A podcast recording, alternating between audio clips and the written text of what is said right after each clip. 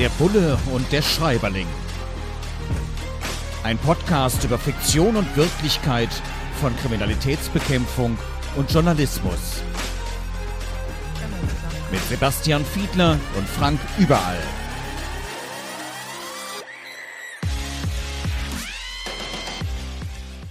Herzlich willkommen zu einer neuen Folge von Bulle und Schreiberling. Diesmal mit Arno Strobel. Und ja, Fakt oder Fake heißt der Titel, ein Psychothriller mit dem Untertitel Wer soll dir jetzt noch glauben? Erschienen im Fischer Verlag. Und äh, wir fangen heute mal ein bisschen anders an, nämlich mit dem Autor Arno Strobel. Im Klappentext heißt es, dass er sich beim Weißen Ring engagiert, also der Opferhilfe. Wie, wie wichtig ist das eigentlich tatsächlich, dieser Weiße Ring? Super wichtig, eine ganz großartige Organisation. Ich bin auch Mitglied kann man jedem nur empfehlen oder, oder die jetzt zuschauen, weil die tatsächlich eine wahnsinnig äh, tolle Unterstützung äh, leisten bei Opfern und Geschädigten von Straftaten. Das können Gewalttaten sein, das können Situationen sein, wo Leute ausgeraubt worden sind und erstmal Unterstützung brauchen. Das ist menschlicher Beistand entweder oder es ist monetäre Unterstützung, also finanzielle. Es gibt, ähm, um ein Beispiel äh, zu sagen, die Situation, wenn ähm, es zu ähm, sexualisierter Gewalt gekommen ist und sich Frauen vielleicht nicht trauen, direkt eine Anzeige zu erstatten, weil es im familiären Umfeld irgendwie Verwerfungen gibt, dann gibt es die Möglichkeit, anonym erstmal Spuren zu sichern. Da gibt es dann Unterstützung an der Stelle. Also es gibt eine ganze, ganze Bandbreite. Und der Verband engagiert sich natürlich auch politisch für Opferrechte und tut das sehr, sehr, sehr erfolgreich und mit sehr viel Herzblut. Ähm, wir wissen alle, wer ihn damals mal gegründet hat. Eduard Zimmermann von Aktenzeichen XY war, war sozusagen der erste Vorreiter. Und inzwischen sind ganz, ganz viele, auch sehr viele pensionierte Juristinnen und Juristen oder Kriminalbeamte, ehemalige Polizisten, aber auch ganz, ganz viele Menschen sonst aus anderen Professionen, die sich da einbringen. Und Sebastian Fiedler und Arno Strobel, der Autor Arno dieses Psychothrillers. Und äh, jetzt steigen wir dann auch richtig ein in den Text. Und da heißt es von einem Kommissar auch so ein ganz äh, häufig gehörter und gelesener Spruch. Ich bin per Mobiltelefon Tag und Nacht erreichbar. Und dann sagt auch jemand, eine Figur hier, mein Gott, das ist ja ein Klischee wie in einem drittklassigen Fernsehkrimi. Wenn es aber dann wirklich um die Wurst geht, also bei mir ist es auch so als Journalist, wenn dann irgendwo man gerade in der Recherche ist und da ist jemand, der oder die auch wirklich Ahnung hat und ne, man gibt eben dann die Karte und sagt, hier melden Sie sich nochmal, ich bin wirklich immer erreichbar ganz ehrlich, mittlerweile mache ich auch manchmal nachts das Handy aus, weil es gibt so ein paar Spaßvögel, die meinen, sie müssten es mal ausprobieren. Und das muss dann nicht unbedingt sein, für nichts rausgeholt zu werden, aber trotzdem tatsächlich in einer akuten Recherche heißt es ja bei mir, bei dir heißt es Ermittlung. In einer akuten Situation, ja, ist man tatsächlich quasi rund um die Uhr erreichbar. Oder? Genau, und es gibt ja entsprechend ganze Dienststellen, bei denen das standardmäßig so ist. Also Mordkommission, da gibt es eben auch Bereitschaften, weil idealerweise natürlich auch nachts äh, angefangen werden muss mit den Ermittlungen, völlig eindeutig. Ja. Und diejenigen, die dann, dann irgendwann diesen Berufsbereich verlassen, die merken erst danach, wie wichtig das ist, wenn man auf einmal sein Handy nachts ausschalten kann, wie, wie wichtig das auch für den eigenen Körper dann ist. Fakt oder Fake. Es geht eben auch darum, dass mit modernen digitalen Mitteln gespielt wird, dass zum Beispiel auch ja, gefakte Videos erstellt werden, dass ein Stalker hier eine Frau verfolgt und dass dann irgendwelche Videos plötzlich erstellt werden, die es so in der Realität die Szenen gar nicht gegeben hat. Und äh, dass auf der anderen Seite dann die Polizei zum Teil sehr zurückhaltend ist. Also ist das jetzt eine Nachstellung, ist das eine Bedrohungslage? Und wenn dann nicht genug Aspekte zusammenkommen, kann es eben auch sein, dass das nicht der Fall ist, wo dann ein Kommissar auch sagt, nee, da können wir nicht ermitteln, die Drohung ist uns noch zu vage. Und der dann sagt, naja, ich bin jetzt nicht, also kommt also, entspitzt sich so ein Dialog, ja, das beruhigt mich ja unheimlich, ne, etwas ironisch. Und dann sagt er, ja, ich bin letzten Endes nicht hier, um Sie zu beruhigen, sondern um Ihnen die Gesetzeslage zu erklären. Mehr kann ich an der Stelle nicht tun. Äh, fände ich, glaube ich, in der Situation auch ein bisschen frustrierend. Hm. Das ist so. Also man macht ja immer so eine Gefahrenprognose. Und äh, anders geht es letztlich nicht. Und die muss so gut wie möglich sein. So, und die kann stimmen oder nicht, weil das ist eine Prognose natürlich so an sich. Aber es ist natürlich völlig klar, dass die Rechtslage dann die, die, das Fundament liefert. Aber du hast ja sozusagen einen zweiten Aspekt mit hineingebracht, nämlich die Frage, welche Informationen stimmen denn und welche nicht. Ne? Und in Zeiten von künstlicher Intelligenz ist das wirklich ein riesengroßes Problem, weil die Technik da immer weiter voranschreitet. Und es gibt so ein, ein berühmtes Experiment, äh, wenn hier zwei Bilder nebeneinander gelegt werden würden von äh, Köpfen und du solltest entscheiden, ob, äh, auf welchem Foto eine real existierende Person abgebildet ist und welches Foto komplett von einem Computer generiert ist, hast du im menschlichen Sinn inzwischen keine Chance mehr, das zu identifizieren. Ja, die sogenannten Deepfakes, wo dann mhm. eben auch die Stimme draufgelegt wird. Und das wird mittlerweile so gut angepasst, auch in der Mimik, dass es dann nahezu nicht mehr zu entscheiden ist. Wir unterhalten auch mittlerweile ganze Abteilungen in Medienhäusern, die sich nur um sowas kümmern, mit absoluten Profis, die davon Ahnung haben, weil in der Tat, das kann dann auch nicht jede und jeder. Das ist halt mhm. sehr kompliziert geworden. In der Berichterstattung, in der journalistischen Berichterstattung stolpert man wieder, immer wieder über eine Formulierung, die auch hier jetzt genannt ist bei Arno Strobel, nämlich man habe etwas aus Polizeikreisen erfahren. Und da ärgert sich hier ein Kommissar und sagt, naja, wenn das da steht, dann glauben die Leute das ohne Wenn und Aber. Und manchmal stimmt es eben auch nicht. Vielleicht auch mal so in Richtung Boulevard gedacht, journalistischer Boulevard, da werden Dinge zugespitzt. Also ich persönlich kenne es auch so, wobei, wenn ich diese Formulierung mal verwende, dann eben wirklich nur, wenn ich tatsächlich und in der Regel dann auch nicht nur eine Quelle aus der Polizei, sondern wirklich von mehreren, mindestens zwei Seiten dort gehört habe, dass man da wirklich dran ist, dass es wirklich so ist, dass man diesen Verdachtsmomenten wirklich nachgeht. Oft kommt dann sogar noch äh, zumindest die indirekte Bestätigung durch die Staatsanwaltschaft. Also man macht sich das wirklich nicht einfach, etwas zu berichten aus Polizeikreisen. Gleichwohl kann natürlich auch falsch sein. Das kann rein theoretisch passieren und dass man äh, das dann sozusagen damit adelt, ne, Polizeikreise, das hört sich natürlich erstmal unglaublich seriös an. Äh, hat das auch in den Fällen von Wirtschaftskriminalität, wo dann irgendwas durchgestochen wurde aus Polizeikreisen, euch auch manchmal richtige Schwierigkeiten gemacht? Nee, daran kann ich mich nicht erinnern. Wir hatten häufig eher die Situation, dass es, dass es nicht selten auch so war, dass Informationen, die bei Journalistinnen und Journalisten schon vorhanden gewesen sind, für die Ermittlung relevant waren. So rum war es häufig auch. Ähm, an diesen anderen Teil kann ich mich nicht erinnern. Ich kenne aber die Formulierung natürlich. Die, es gibt ja auch aus Regierungskreisen und so. Also äh, das soll ja, glaube ich, nur bedeuten, dass ihr eben die Quelle, die unmittelbare Quelle dann eben geheim halten wollt. Nochmal zurück auf die Analyse von Videos. Mhm. Hier heißt es dann, ja, äh, im Prinzip eine tolle Sache. Man kann Hundertstel Sekunde auseinandernehmen und äh, kann dann eben gucken, ob das funktioniert. Hier heißt es aber dann, und ich meine, wir sind beide gewerkschaftlich engagiert gewesen. Ähm, hier heißt es dann, für die Polizei ist das eigentlich zu teuer. Also ja, es ist auch was, was wir sowohl was den Personalstand angeht, also wie viele Leute arbeiten da eigentlich und wie hoch ist die Arbeitsbelastung, aber auch wie ist die Ausstattung, was habe ich eigentlich zur Verfügung. Und das ist auch was, was immer mal wieder auftaucht und auch damals bei dir, Bund Deutscher Kriminalbeamter, immer mal wieder ein Thema war, wie ist man ausgestattet. Also ist tatsächlich eine anständige Videoanalyse, ist das für manche Dienststellen zumindest einfach zu teuer und man verzichtet auf mögliche Tools zur Aufklärung? Das wird man in Teilen so feststellen müssen, glaube ich. Ich Ui. glaube schon, ich würd, glaube, glaube nicht, dass alle Bundesländer flächendeckend überall herausragend gut aufgestellt sind.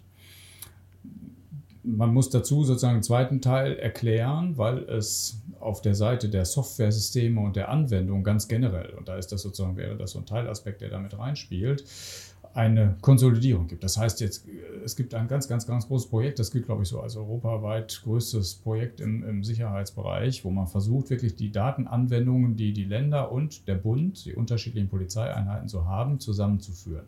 Es soll dann nur noch ein sogenanntes Datenhaus geben, wo alle Informationen einmal reingehen und dann wird entschieden, wer darf da auf welche Daten zugreifen. Und der Teil mit diesen Anwendungen, jetzt mit den Softwareanwendungen, soll so gelöst werden, das kann man sich vereinfacht vorstellen wie in so einem App Store dass also in ganz Deutschland, äh, das könnte jetzt Niedersachsen oder Bayern oder Schleswig-Holstein sein, die würden dann sagen, wir haben hier eine super Bildbearbeitungs- oder Analysesoftware und wir würden empfehlen, dass wir die jetzt alle nutzen und dann würden bestimmte Kriterien erprobt und dann wäre der ideale, wünschenswerte Zustand, dass dann alle in Deutschland tatsächlich dann dieses beste Produkt nutzen und nicht 50 Unterschiede.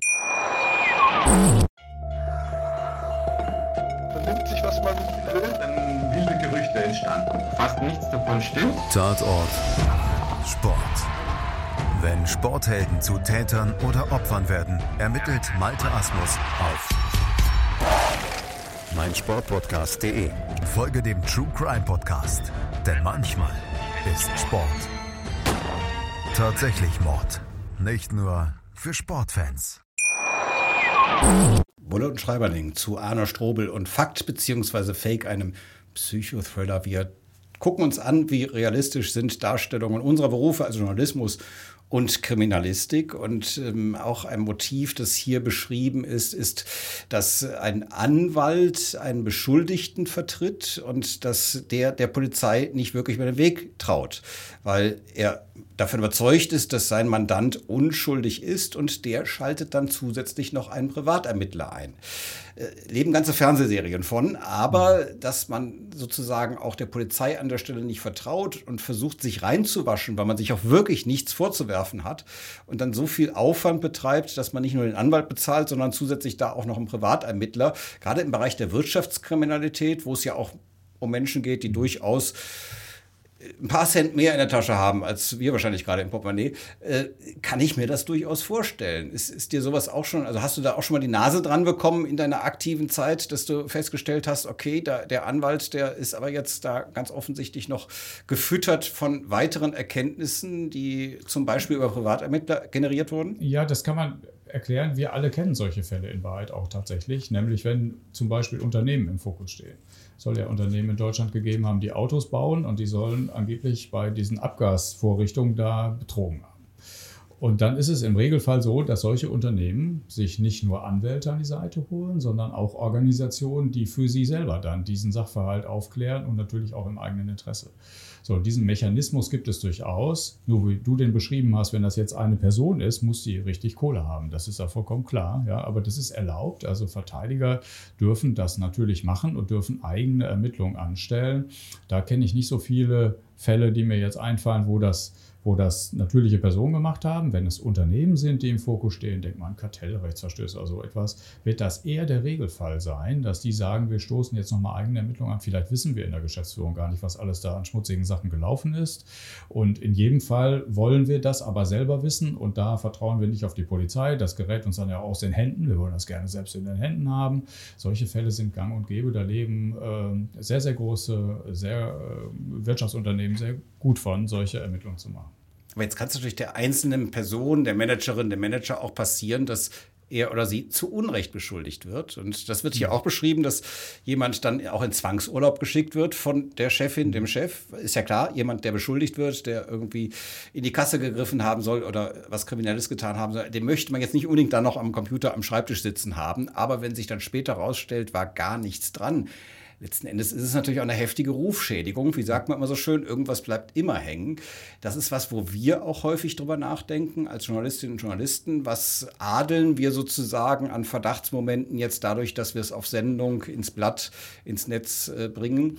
Äh, da muss man wirklich auch sich der hohen Verantwortung bewusst sein. Ist die Polizei sich dieser Verantwortung auch immer bewusst? Weil so an Handschellen jetzt möglicherweise jemanden rausführen oder auch nur eben, dass im Unternehmen bekannt wird, okay, der ist jetzt beschuldigt und deswegen wird er in Zwangsurlaub mhm. geschickt und äh, kriegt man da manchmal ein schlechtes Gewissen, wenn das Ganze dann sich als Luftnummer rausstellt? Wenn das so sein sollte, bestimmt. Also das kann ich mir sehr gut vorstellen. Die Polizei selber hat aber grundsätzlich, würde ich sogar sagen, kein Interesse an großen öffentlichkeitswirksamen Aktionen. Also das heißt, eine große Fernsehbegleitung von irgendwelchen Durchsuchungsmaßnahmen ist nicht sonderlich wünschenswert. Also ganz, ganz im Gegenteil. Äh, das, ähm, ja, also würde ich erstmal dem Grunde nach so sagen. Ich komme nur auf einen ganz anderen Punkt, ähm, der mich an der Stelle wirklich sehr interessieren würde, nämlich die Frage, wie wird danach darüber berichtet? Also bis, bis zu dem Punkt, ja, wo wir jetzt sind, okay, die Ermittlungen haben ergeben, es, er war unschuldig, ist es nicht dann tatsächlich so, dass dann die Meldung darüber, dass derjenige unschuldig gewesen ist oder mindestens auf jeden Fall freigesprochen worden ist oder so, doch sehr viel kleiner ist als die Ursprungsmeldung? Ja, äh, Bad News are Good News. Ja. Also schlechte Nachrichten sind gute Nachrichten im Sinne von, sie verkaufen sich gut. Und in der Tat ist das etwas, wo ich auch manchmal so meine Bauchschmerzen habe im aktiven journalistischen Geschäft, wo es zum Beispiel Korruptionsverdachtsmomente gibt. Da habe ich ja viel gemacht in dem Bereich. Und man dann irgendwann auch, wenn es Prominente sind, die Namen benennt und dann eventuell sich später herausstellt, es war doch nicht so viel dran und es ist zum Beispiel dann ein Freispruch und in der Tat, das wird weniger zur Kenntnis genommen, es wird weniger groß berichtet. Es macht ja keiner die Titelseite oder die erste Meldung in der Tagesschau, dass jemand freigesprochen wurde. Das in der Tat ist äh, ein Ungleichgewicht, das es dann zuweilen auch schwierig macht, sich sozusagen gesellschaftlich wieder reinzuwaschen. Das äh, habe ich manchmal dadurch gelöst, dass ich dann nochmal irgendwie Interviews mit den Leuten gemacht habe, dass sie nochmal einen Rückblick gemacht haben, um irgendwo nochmal diese Möglichkeit zu geben, das nochmal aufzuarbeiten. Das wollen aber auch nicht alle, kann ich auch nachvollziehen. Viele wollen sich dann auch mhm. einfach von diesem Fall verabschieden und sagen, das war eine Episode in meinem Leben, an die erinnere ich mich sehr ungern zurück und die möchte ich jetzt nicht sozusagen nochmal zweithand durchleben. Insofern, ja, das ist eine Schwierigkeit. Man muss sich aber immer wieder auch bewusst machen, ist bald auch wieder Weihnachten. Da sitzen wir mit der Familie zusammen und äh, dann wird es auch genau die gleichen Funktionsweisen geben, die wir als Medien natürlich auch haben. Dann wird beispielsweise irgendjemand kommen, jemand Junges aus der Familie und sagen, hier, ich habe gerade mein Abitur gemacht mit 1, irgendwas und alle werden sagen, ho, schön, hm, hm, toll. Ja, vielleicht auch noch kurz mit dem Sekt anstoßen oder so, ja. Und danach kommt irgendwie so, sag mal, hast du gehört? Tante Erna hat im Drogeriemarkt gestohlen, die ist erwischt worden. Ja, über was wird wohl die Weihnachtstage mehr geredet? Mhm. Das Abitur ist sofort wieder weg, da denkt keiner mehr dran, also außer der Abiturient. Nur, das sind halt zutiefst menschliche Funktionsweisen und die machen auch vor den Medien nicht ganz Halt. Das ist richtig. Apropos Halt, wir sind schon wieder am Ende dieser Folge von Bulle und Schreiberling. Herzlich willkommen und nein, herzlichen Dank und herzliches Willkommen in 14 Tagen wieder zur nächsten Folge von Bulle und Schreiberling. Dir hat dieser Podcast gefallen? Dann klicke jetzt auf Abonnieren und empfehle ihn weiter. Bleib immer auf dem Laufenden und folge uns bei Twitter, Instagram und Facebook. Mehr Podcasts findest du auf meinpodcast.de.